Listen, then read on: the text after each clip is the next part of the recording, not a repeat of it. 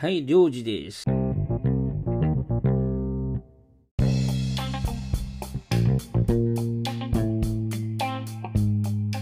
はい、えっと、領事第2弾でね、もう一回、さっきはね、あの向いている転職ですね。向いている職業について説明したんですけど、今度はね、職場での、その、まあ、振る舞いというかですね、まあ、あのー、うん、まあそうですね、そういったのはどういう、どんな感じなのかっていうのをですね、説明してるのがあったんで、それもちょっとね、参考までにと思ってますね。で、えー、とにかくね、あの、領事っていう性格はですね、明確な傾向を持ってますよということで、うんとね、さっきも言いましたけどね、社会の秩序と調和をすごく重視してると。その協調性とかそのことが大、ね、すごくあの重んじているっていう要は人間関係ですよね。非常に重んじていて秩序だからまあ、うん、言い方、うん、悪いと硬いのかなとちょっと思うんですけどね。ただ要はちゃんとしてることが好きだっていうことですよね。うん。あと温厚さがあって社会的な知性を、生かしてまあアカデミックでね学校の成績が悪くても社会での生き抜く術をすごく持ってますよということですよね。えー、自分の責任をそれぞれ理解していてやるべきことはやり遂げられるように努力していますよと、ね、いう感じですね。で、領事は明確なヒエラルキーと役割に安らぎを感じてますと。だからね、これはね、今までね、ヒエラルキーうんまあ、好きじゃなかったんだけどでも尊敬されることは好きでしたよね。だ多分誰でも好きだと思いますよ尊敬されることはね。でやっぱそういうヒエラルキーがちゃんとあるとこってやっぱ大企業ですよね。うん大企業だと思う。まあまあ中小企業もあるんですけどあの中小企業のあのヒエラルキーってあのまあなんちゃってが多いと思います。ね。えー、でえー、ま、部下であっても同僚であっても管理職であっても領事は権威が尊重されて、えー、規則と基準によって裏打ちされることを期待してます。期待している。っていうのが領事みたいなんですね、うん、だからやっぱりあれですよね、えっと、ちゃんとしたルールの中であの正しく生きることが好きなんですよね。うん、ね領事が領事の性格を持った部下ねどんなどういう振る舞いなのかっていうどういう考え方を持ってるのかというと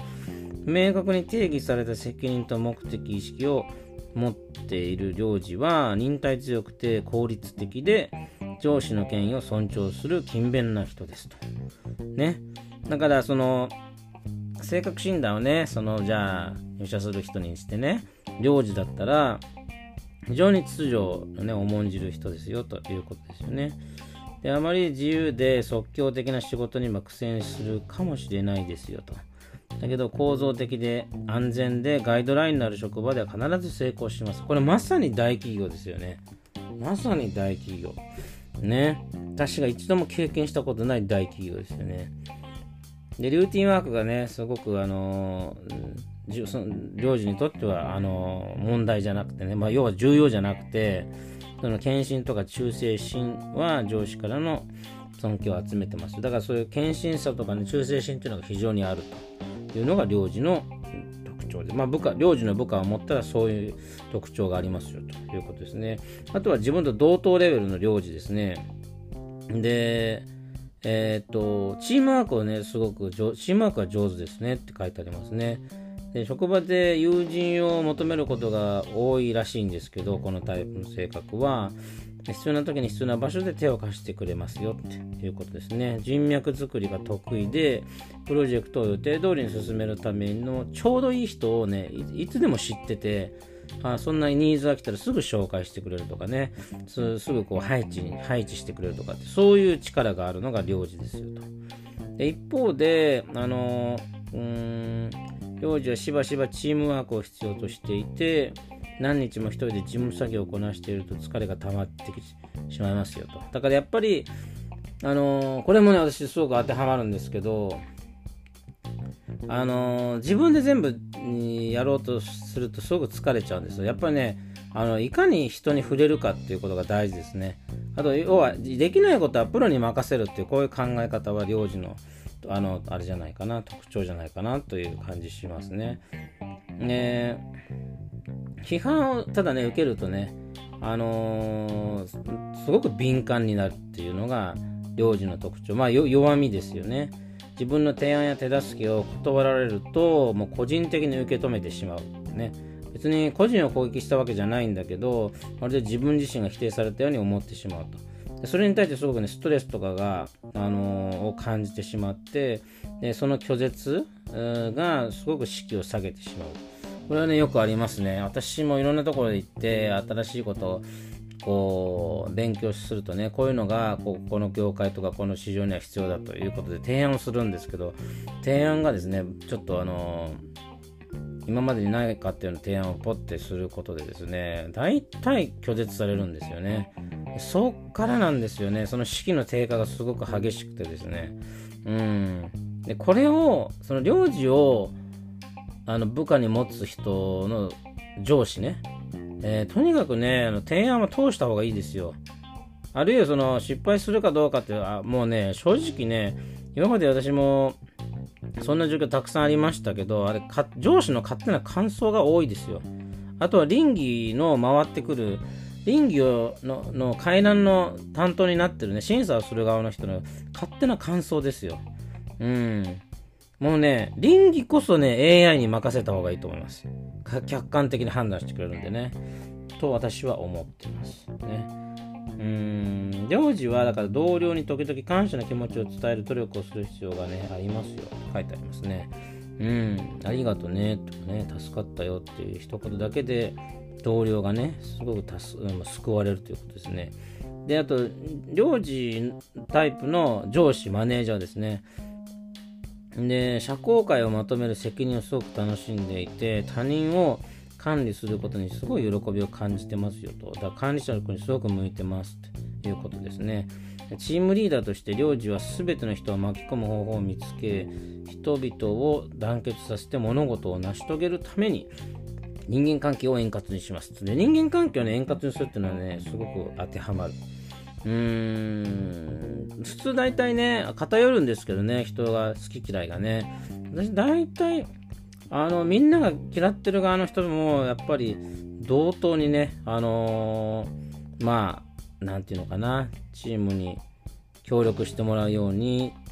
ね、することですごくね、確かに得意かなっていうのはありますね。あと、領事は伝統的な権力構造を強く尊重しており、部下を説得して協力させようと努力した結果、誰かが自分の権威に挑戦するようなことがあれば、ストレスを感じたり切れたり、一般的に悪い反応を示すことがありますよと。うん。なので、あのー、あなるほどね。でも、そこの後に書いてあるんですけど、基本的に争いが嫌いなんですよね。うん。あの、全員が自分の役割を理解している状、あ、そっか。うん。まあ、争いは好きじゃない。だけど、自分をその小馬鹿にしてくる人ですね。うん、過小評価する人が好きじゃないんでしょうね、きっとね。過小評価っていうのは自分が期待してる役割を理解してないからってことですよね。うん。